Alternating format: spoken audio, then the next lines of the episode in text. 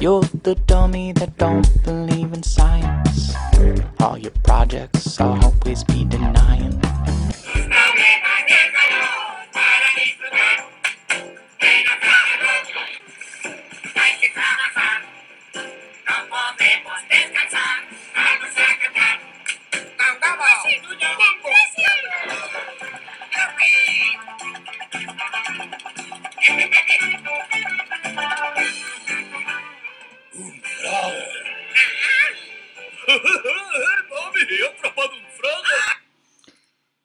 Muy, muy divertido, ¿sabes? Muy. Hemos visto un pequeño vídeo que mostraba una papi party realizada por nuestra antigua compañera en Educan Valencia, Sonia Bueno, ¿vale? Una super entrenadora que, que, que organizaba estupendamente estas cosas. Y si os fijáis, lo que habéis visto resultaba muy divertido, resultaba eh, muy, eh, muy dinámico, muy activo. También llevaba las, la música de los Fraggles, lo que siempre se agradece. Y mm, puede parecer que organizar una actividad colectiva y que salga bien, porque como habéis visto ahí había muchos cachorros, como muchas cosas, eh, mucha actividad. ¿ah? Bueno, pues eso, para que salga bien, no es sencillamente juntar perros, eh, poner cosas y dejarles hacer las cosas de forma eh, espontánea. ¿Vale? Esto requiere un diseño, requiere tener varias cosas en la cabeza. Y eso es de lo que va a ir Tu perro piensa y te quiere eh, en Instagram hoy. Soy Carlos Alfonso López y vamos a hablar de cómo diseñar actividades colectivas para que podáis pues, obtener una serie, una serie de ventajas, una serie de, de éxitos al, al, al, llevarlas a cabo. Vale. Ah, una, sí, dice Víctor que los Fraggle, bueno, o sea, en realidad la entrada era únicamente para poder poner una canción con, con, la música de entrada de los Fraggle, porque yo soy pro Fraggle total. Además, obviamente, soy de Rosy Fraggle eh, a muerte. Ah. Las actividades colectivas son todas esas actividades eh, eh, en las que juntamos a un montón de, de, perros y personas, ¿vale?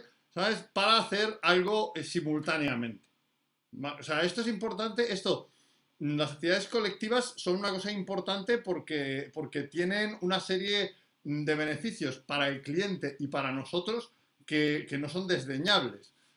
Para el cliente una actividad colectiva debe ser siempre, o sea, es una cosa más divertida. En vez de hacer algo en tu casa, cuando lo haces en tu casa, la ventaja es la comodidad, ¿no? Bueno, pues viene un profesional a mi casa, me indica qué debo hacer y esto es cómodo porque apenas me lleva un rato, ¿no? O sea, esto, esto, esto, es, esto es muy personalizado y tal. Sin embargo, cuando alguien va a una actividad colectiva, ¿sabes? Hey, mi amigo, mi amigo Cristian desde Chile, el adiestrador cognitivo, nos saluda. Hola, Cristian. Entonces, realmente, bueno, pues, pues la actividad personalizada en domicilio es muy importante, pero eh, la actividad colectiva en la que el cliente con su perro acude ¿sabes? a un sitio y en la que nosotros, si somos clientes, o sea, porque esto es importante lo que vamos a ver hoy, tanto si somos entrenadores como si somos clientes, porque nos va a permitir, si somos entrenadores, diseñar mejores actividades colectivas y si somos clientes nos va a permitir evaluar y darnos cuenta a través de unas sencillas preguntas ¿eh? si el profesional con el que estamos contactando realmente sabe un poco lo que, ¿eh? lo que, lo que se hace, si esa actividad colectiva va a merecer la pena o si por el contrario es un poco una cosa desorganizada.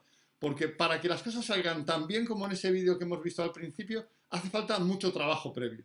Ya lo he dicho en alguna ocasión aquí, y es, si no trabajas antes, tendrás que trabajar después. Buenas tardes, Nuri, ¿qué tal? vale, entonces vamos a ver cómo, cómo diseñar una actividad grupal para que sea exitosa, eficaz y divertida. Hay unos, vamos a ver unas premisas mínimas que valgan para cualquier tipo de entrenamiento, para cualquier tipo de entrenador, o sea, no tienes que hacer adiestramiento cognitivo, no tienes que hacer un tipo de adiestramiento, sino para que todos podáis aprovecharlo. Los que sois profesionales lo aprovechéis para afinar en el diseño de vuestras actividades colectivas y quienes sois particulares afinéis en evaluar las actividades colectivas que, que, que, os ofrecen. Además, esto es importante porque en el mercado que viene ahora eh, ahora mismo ha habido, sabéis que ha habido un, un, un papi boom eh, a, a, raíz de la pandemia y va a haber también posteriormente, no tanto en España como en otros países, pero, pero en todo caso ha habido un papi boom, ha habido cada vez, ha habido mucho, mucha, mucha adquisición, ya sea de protectoras, ya sea eh, de criadores de perros, y, va a haber también una gran potenciación de los negocios eh, de área local. Es decir, que la gente va a querer ir a un sitio de su zona a hacer cosas con su perro. Y para eso no hay nada que sea mejor que las actividades colectivas que te ofrecen más rentabilidad como profesional, porque en, un rato estás atendiendo, en, un par de horas a lo mejor estás atendiendo a, a 20 perros, a 20 perros y a sus tutores, ¿vale? Con lo cual, bueno, pues eso optimiza tu tiempo, te lo hace más rentable, te lo hace más beneficioso en todos los aspectos, siempre y cuando des un buen servicio. Porque esto, y esto también es una cosa que todos los profesionales debéis grabaros en la cabeza, y es que eh, tu mercado te va a juzgar por lo peor que hagas no por lo mejor. Tu mercado, si, tienes, si haces 20 servicios, te va a juzgar inmisericordiamente por el peor servicio que hagas. Y en muchos casos, el peor servicio que se hace, que hace un profesional, son las actividades colectivas, porque no las planifica. Porque dice, bueno, pues más o menos me voy apañando y lo que hago con uno, pues a ver lo que se me va ocurriendo, lo voy haciendo con, unos cuantos. ¿no? Entonces dices, no, yo solo puedo coger cinco cachorros o cinco perros en la actividad. Bueno, eso es porque no te planificas o no te organizas, porque en muchos casos, si lo tienes ordenado, puedes tomar, coger muchos más perros, puedes, puedes ah, eh, tener muchos más clientes. Lo que pasa es que la gente no planifica previamente, ¿vale? Y entonces de repente pasa que la gente se aburre, pasa que esas actividades colectivas de obediencia como del siglo pasado, en el que hay 10 tutores haciendo a la vez, moviéndose como en un desfile militar, ahora todos sentamos al perro, ahora todos le tumbamos, ahora todos vamos en junto, ahora todos le dejamos quieto, que eso es una lugubrez, o sea, es una lugubrez y, vamos, o sea, eh, no, no, es de este siglo, o sea, no, tiene mucho sentido. Si os digo que uno de, los, de las cosas, de los objetivos que tenemos que tener siempre en una actividad colectiva es que sea divertida. La gente cuando va a un sitio a hacer algo con su perro, quiere divertirse. ¿Vale?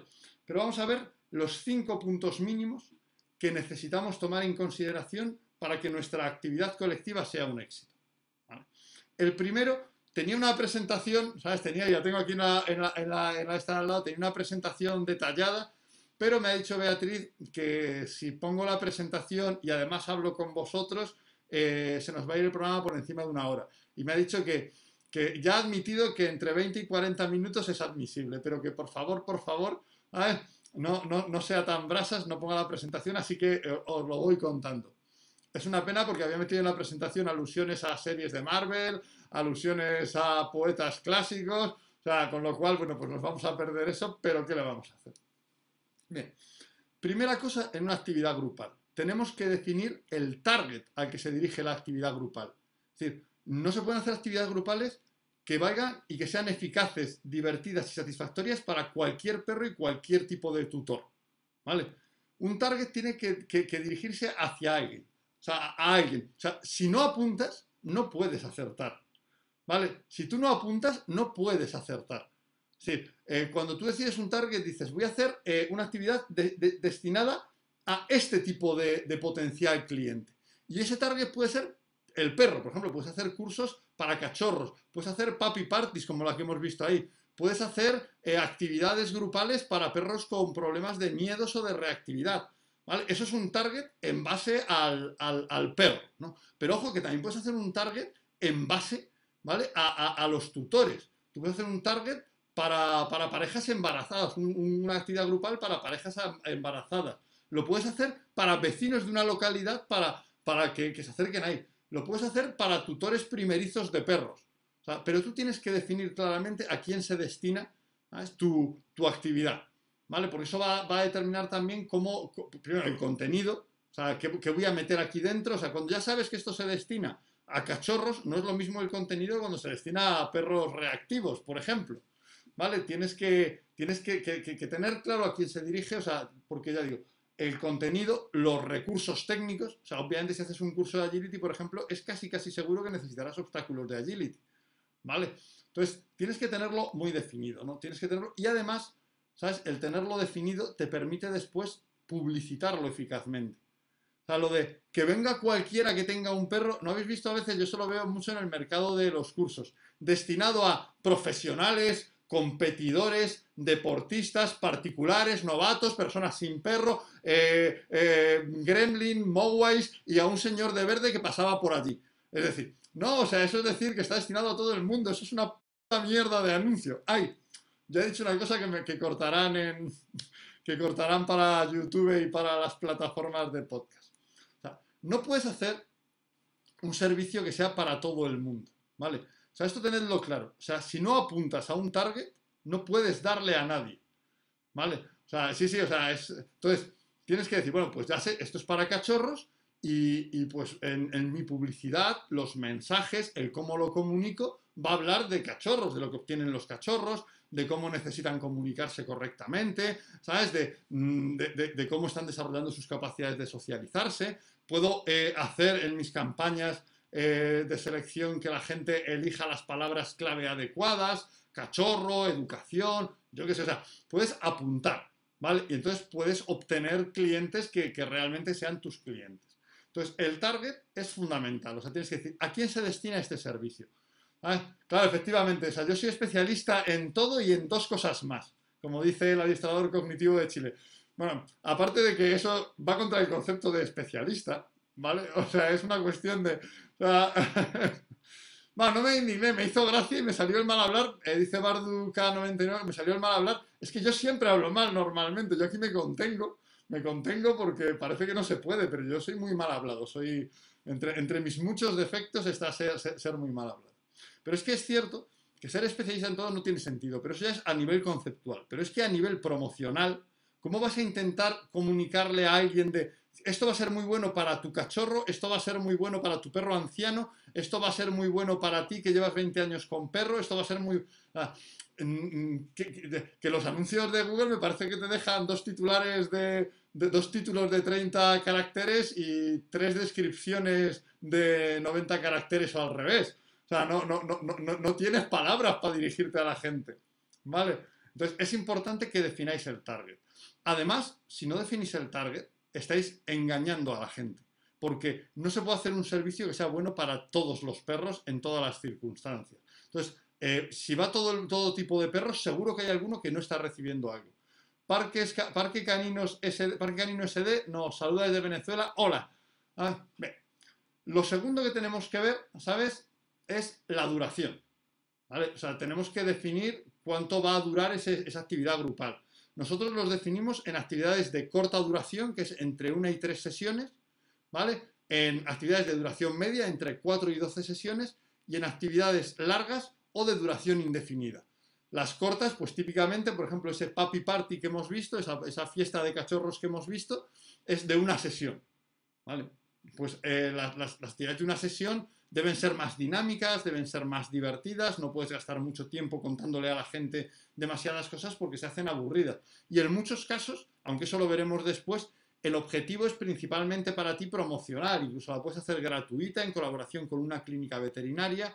O sea, una actividad eh, de corta duración, nosotros también tenemos como actividades de corta duración, eh, realizamos, pues, por ejemplo, pues, pues salidas en, canoa con los perros, eh, rutas con los perros son actividades que, duran, por así decirlo, una sesión, ¿vale? La gente se divierte, lo principal va a ser la diversión, ¿ah? y obviamente no puede tener mm, demasiado aparato teórico, no puede, porque, es una sesión, ¿no?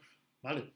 Las actividades de duración media son las de entre 4, entre 4 y 12 sesiones, si te permiten ya meter más contenidos, ¿vale? Y te permiten apuntar más eficazmente hacia, hacia objetivos eh, más concretos. Por ejemplo, si tú quieres mejorar, ¿sabes? Hacer un curso de cachorros no es como una papi party. Una papi party va a hacer que los cachorros se diviertan, que desplieguen sus capacidades sociales, emocionales y cognitivas, pero también ¿sabes? Eh, va a tener un efecto eh, educador mucho menor que un curso para cachorros que puede durar, pues eso, 6, 8, 10 sesiones, ¿no? En el que vas a ir progresando en determinados ejercicios para que el perro vaya avanzando. Dice María Ximena 84, eh, buen día, saludos desde Buenos Aires, pues saludos desde Madrid también. Entonces, la duración y, los, más, los más complicados en este aspecto también son los de corta duración que se pueden hacer aburridos y los de larga duración. Porque los de larga duración, que son típicamente pues, clubes de adiestramiento. Eh, grupos de trabajo, eh, tienden a hacerse aburridos. Dice María Ximena que tiene una cachorra nueva y tiene que educarla porque muerde todo. Bueno, pues seguro que, hay un montón, ¿sabes? Aquí en Instagram de compañeros en, en, tu zona, que no sé cuál es, ¿vale? ¿Sabes? Bueno, Buenos Aires, pero Buenos Aires es gigante. Seguro que están organizando buenas actividades grupales donde puedes llevar a tu cachorro a socializarse. Podéis ponerlo tranquilamente ahí siempre y cuando no sea algo horriblemente comercial, pero podéis ponerlo sin ningún tipo de problema. Se trata de que todos nos ayudemos un poquito unos a otros. O sea, que si algún compañero de Buenos Aires, ¿sabes? Puede echar una mano a María Ximena, felices. Vale, bien.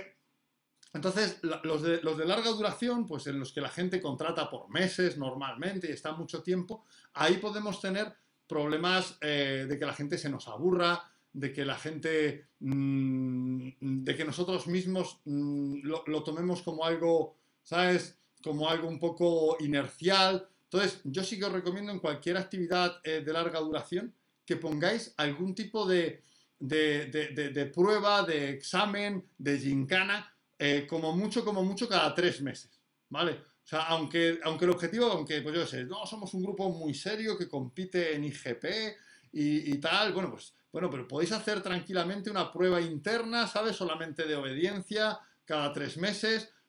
Hay que hacer cosas que permitan que la gente vea el avance de su trabajo, se divierta y salga del modo avance para el modo mm, mm, disfrutar de lo que he logrado. En las actividades de larga duración tenemos que lograr que la gente vea y refleje lo que ha, lo que ha ido logrando con el tiempo. ¿vale? Que se divierta con ese tipo de actividad. Eso es muy importante. Pero lo que es fundamental para, el, trabajo, el trabajo, el trabajo de, calidad en las actividades grupales es que hayamos diseñado una serie de objetivos previamente. Esto es muy importante. Tenemos que tener objetivos, o sea, ¿qué queremos obtener? ¿qué, van a obtener en esa actividad? Y aquí siempre hablo de tres colectivos, tres grupos que son los mínimos que participan en, en, una actividad grupal. ¿Qué obtienen los perros?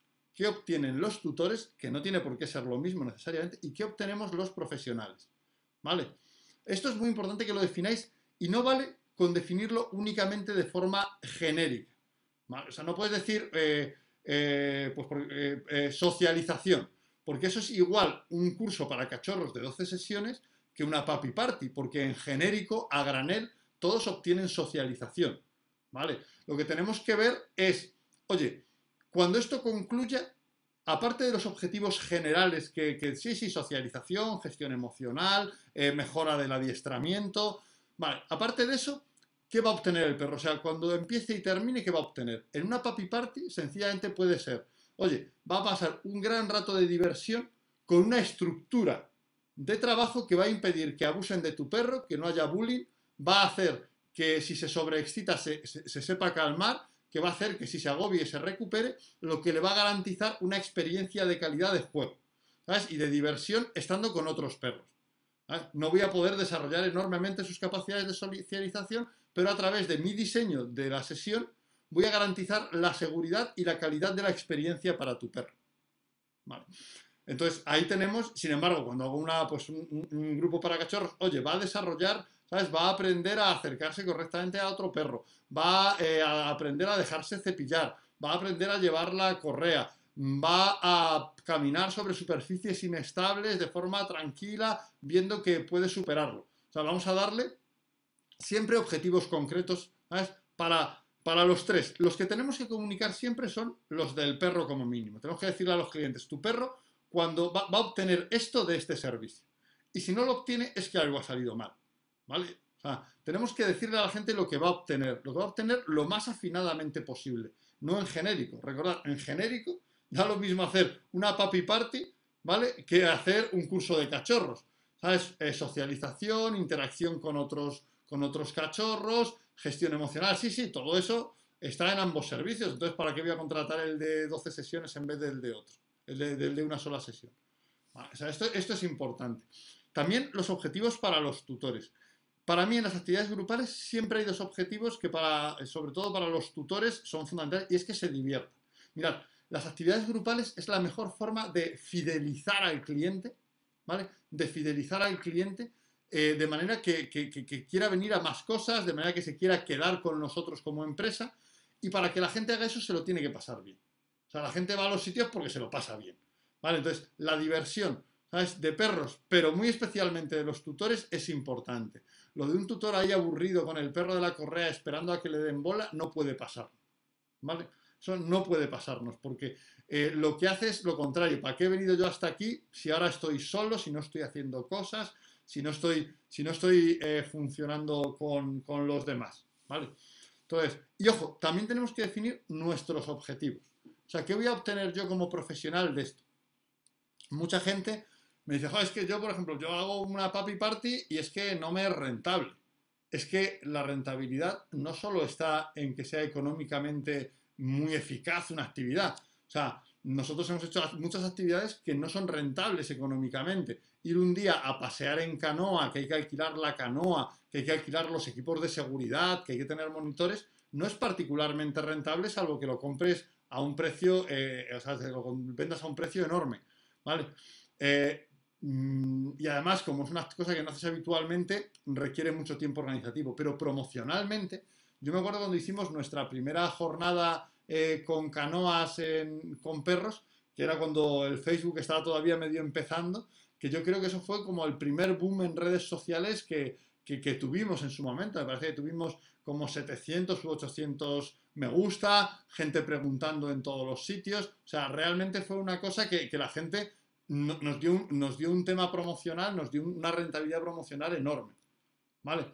También puedes hacer una actividad de ese tipo y ese era también nuestro objetivo para a tus clientes de otros servicios que a lo mejor, ¿sabes? Pues oye, mm, para ofrecerles un servicio más dinámico, más divertido, ¿sabes? Pues oye, pues mm, tú me estás contratando a lo mejor un servicio de adiestramiento, es un poquito, ¿sabes? Pues, pues menos, menos, menos happy, sí, sí, nos lo pasamos bien, es muy positivo para el perro, pero no es lo mismo que irte al campo con tu perro a montar en canoa. ¿Vale? Entonces organizas esto de vez en cuando y tus clientes como que reciben un chute ¿sabes? De, actividad, de buen rollo, de, se fidelizan a la empresa porque le estás ofreciendo también jornadas especiales que son particularmente divertidas y sigue contigo en, otras cuestiones. ¿Vale? Por lo tanto, o sea, el, definir los objetivos que buscamos nosotros con esto es importante. Nosotros siempre que hacemos una actividad de este tipo, especialmente eh, es una actividad de corta duración muy, muy dinámica, lo que hacemos normalmente es ofrecérsela y publicitarla mucho entre nuestros antiguos clientes y además con descuentos, con precios especiales, ¿vale? Para que se animen, se reconecten con la empresa, vuelvan a coger buena onda, ¿vale? Y esto es importante. Ya digo, o sea, los objetivos son fundamentales y de hecho si vais a contratar, o sea, eh, como comentaba antes, ¿sabes? María Ximena, si tú vas a, llamas, llamas a a, un sitio que te sugiera, oye, aquí tenemos cursos de cachorro, ¿vale? ¿Qué va a hacer mi cachorro? ¿Qué va a aprender? Dime los objetivos, lo que vamos a lograr, ¿sabes? Con el cachorro, con, si hago tu curso. Ah, pues bueno, que va a estar bien. No, no, pero dime concretamente. O sea, porque son 12 sesiones. Eh, con una también va a pasárselo bien con otros perros. ¿Por qué, por, qué vamos a hacer 12? O sea, ¿qué va a cambiar de la sesión 1 a la 12 en mi perro? ¿Qué voy a obtener? ¿Qué voy a obtener por mi dinero y por mi tiempo? ¿Vale? Esto es fundamental. ¿vale? Los objetivos.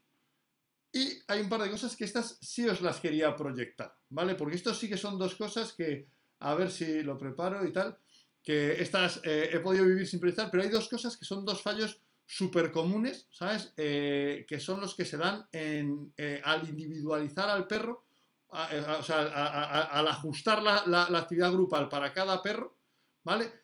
o al poner normas de seguridad. Y esto os lo, os lo comparto un momentico, ¿sabes? Porque esto sí me parece eh, muy importante porque, porque esto ya vais a ver que cambia completamente la forma de funcionar.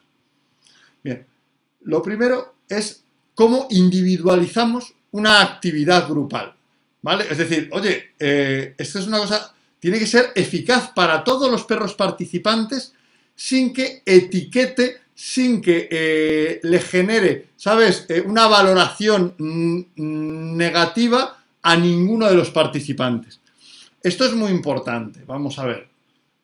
Cada parte de una actividad grupal tiene que poder ser resuelta por todos los perros que participan y serle de provecho.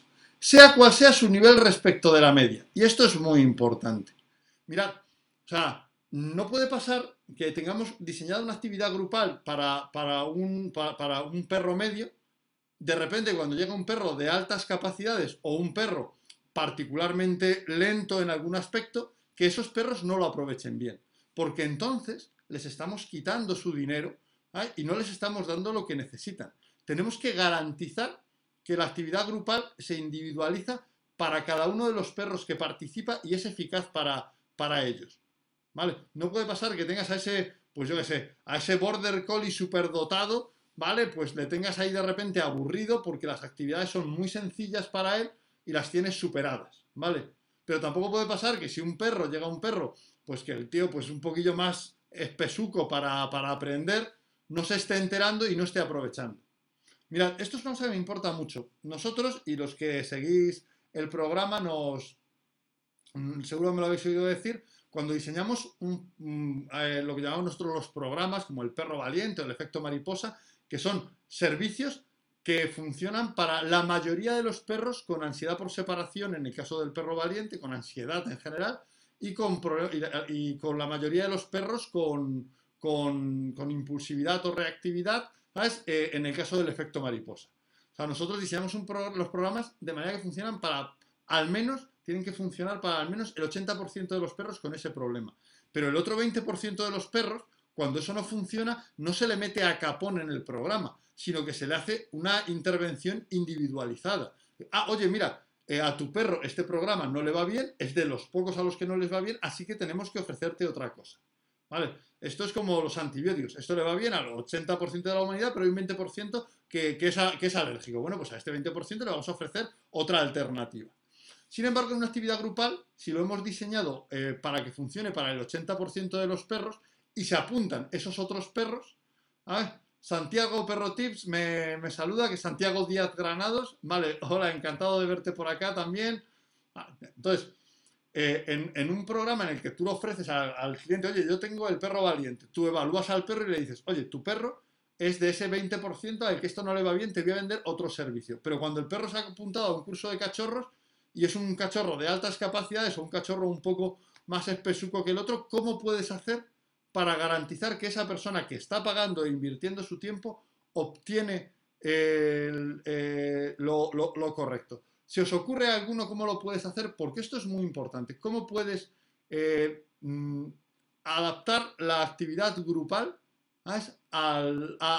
para que sea eficaz para todos? Desde ese cachorro súper espabilado que aprende al vuelo hasta ese que es un poquillo más lentuco y que, que requiere un ritmo más lento de, de, avance. ¿Cómo haces para que tu actividad grupal funcione para todos? y aquí sí que voy a a daros unos segundillos para que lo penséis, porque esto es muy importante y esto es una cosa que, como, igual que os lo he propuesto ahora, muchos profesionales se lo encuentran por primera vez cuando ya tienen la actividad en marcha. Sí, sí, la han diseñado, han diseñado, pues para seguir el ejemplo de los cachorros, una serie de estaciones en las que cada cachorro hace una cosa, en uno le enseño a dejarse cepillar, en otro le enseño la llamada, en otro le enseño tal cosa, ¿sabes?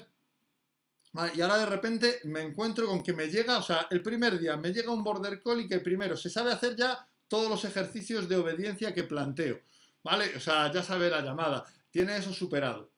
Evaluarlo, si tienes una entrevista previa, pero, ¿vale? ¿Y, qué harías si tienes esa entrevista previa?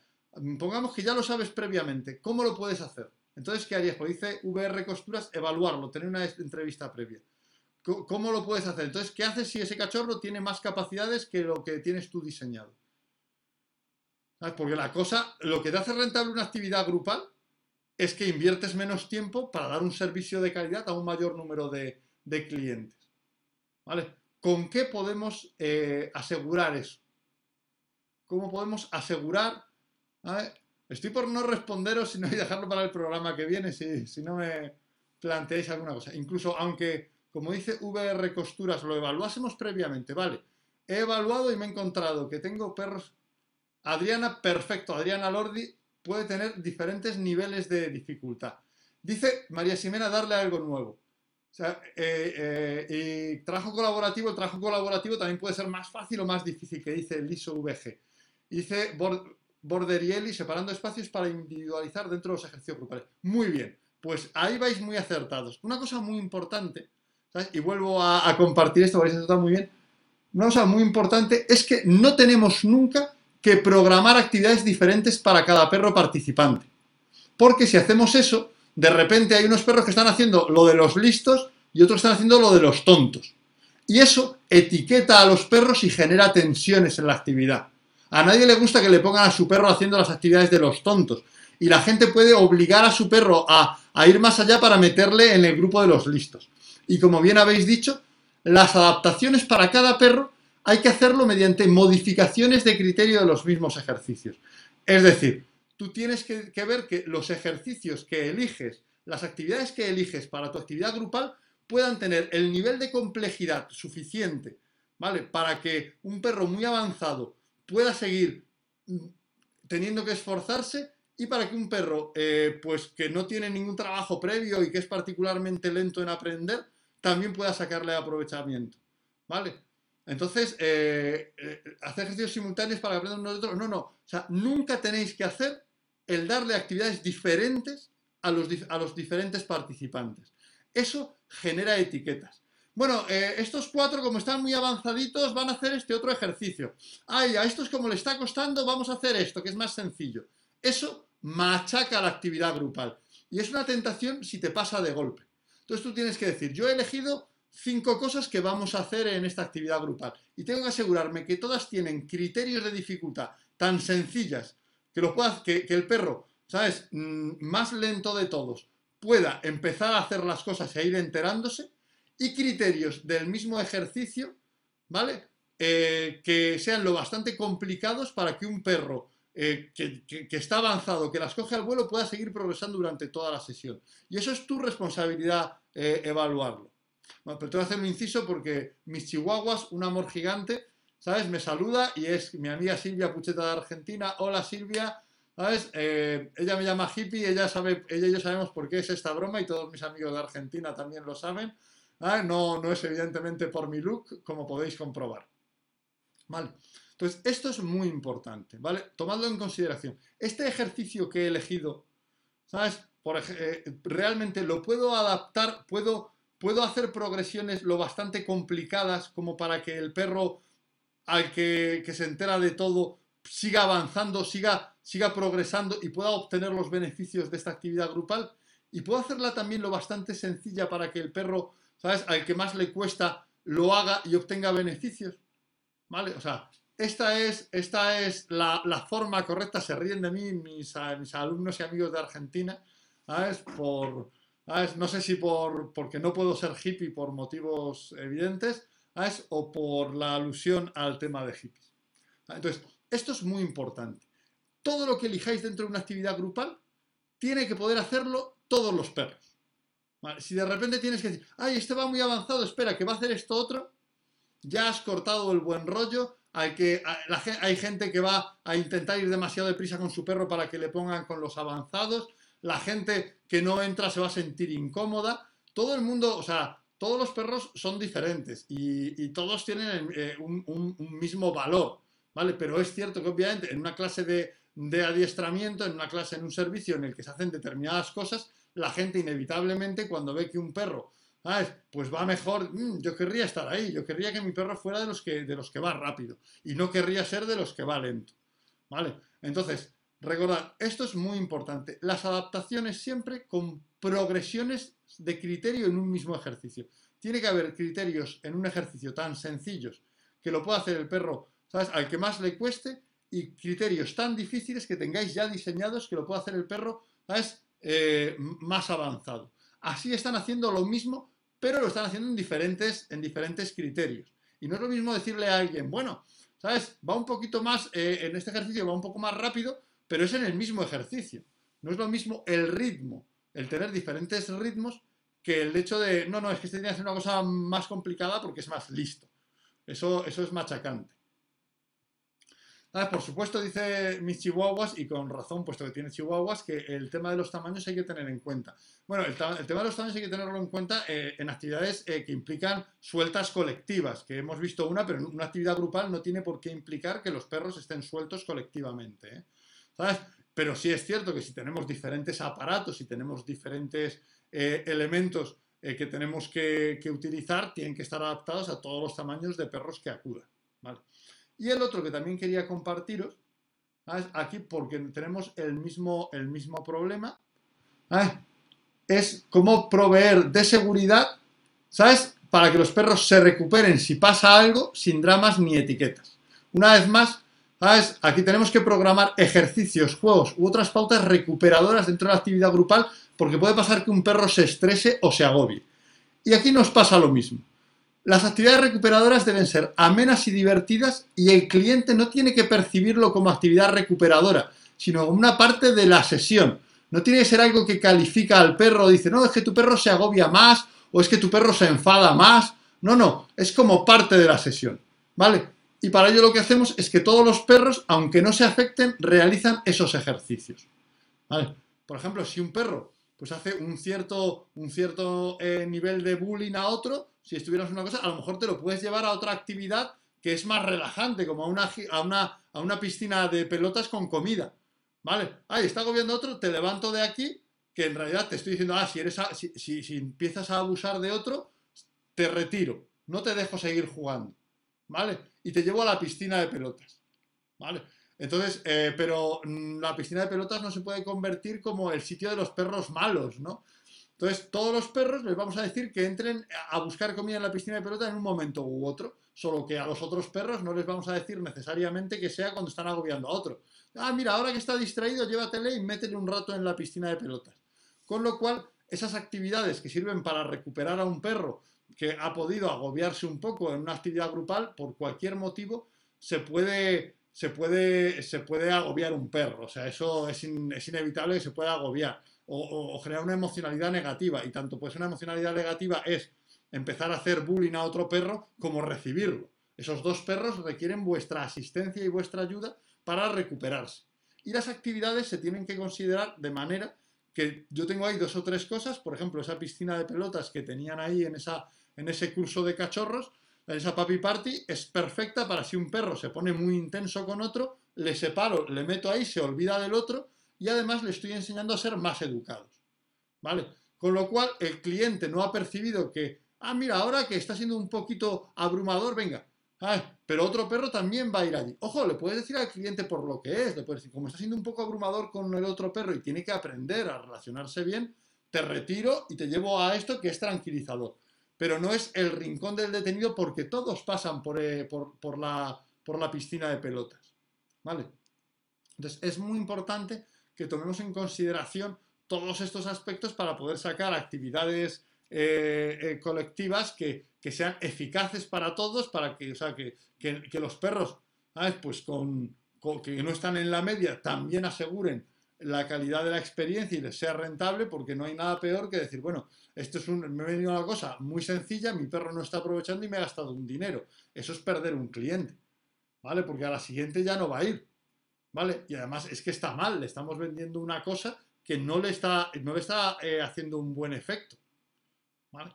Entonces, con estos pequeños tips, ¿sabes? Eh, vamos a, dejarlo, vamos a, a terminar por hoy, que ya llevamos los 40 minutos que me prometí, que prometí no excederme a, Beatriz.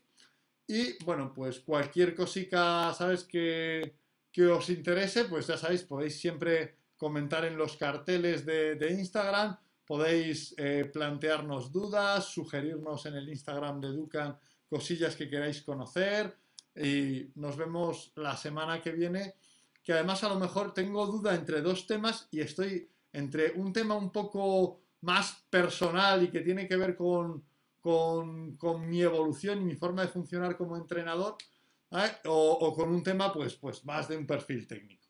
Tengo que, terminar de decidirme. Muchísimas gracias a todos, un gustazo estar con vosotros y nos vemos la semana que viene en Tu Perro Piensa y Te Quiere en Instagram con un nuevo tema. Hasta luego. And I got thrown on half my words. I've got thrown on half my words.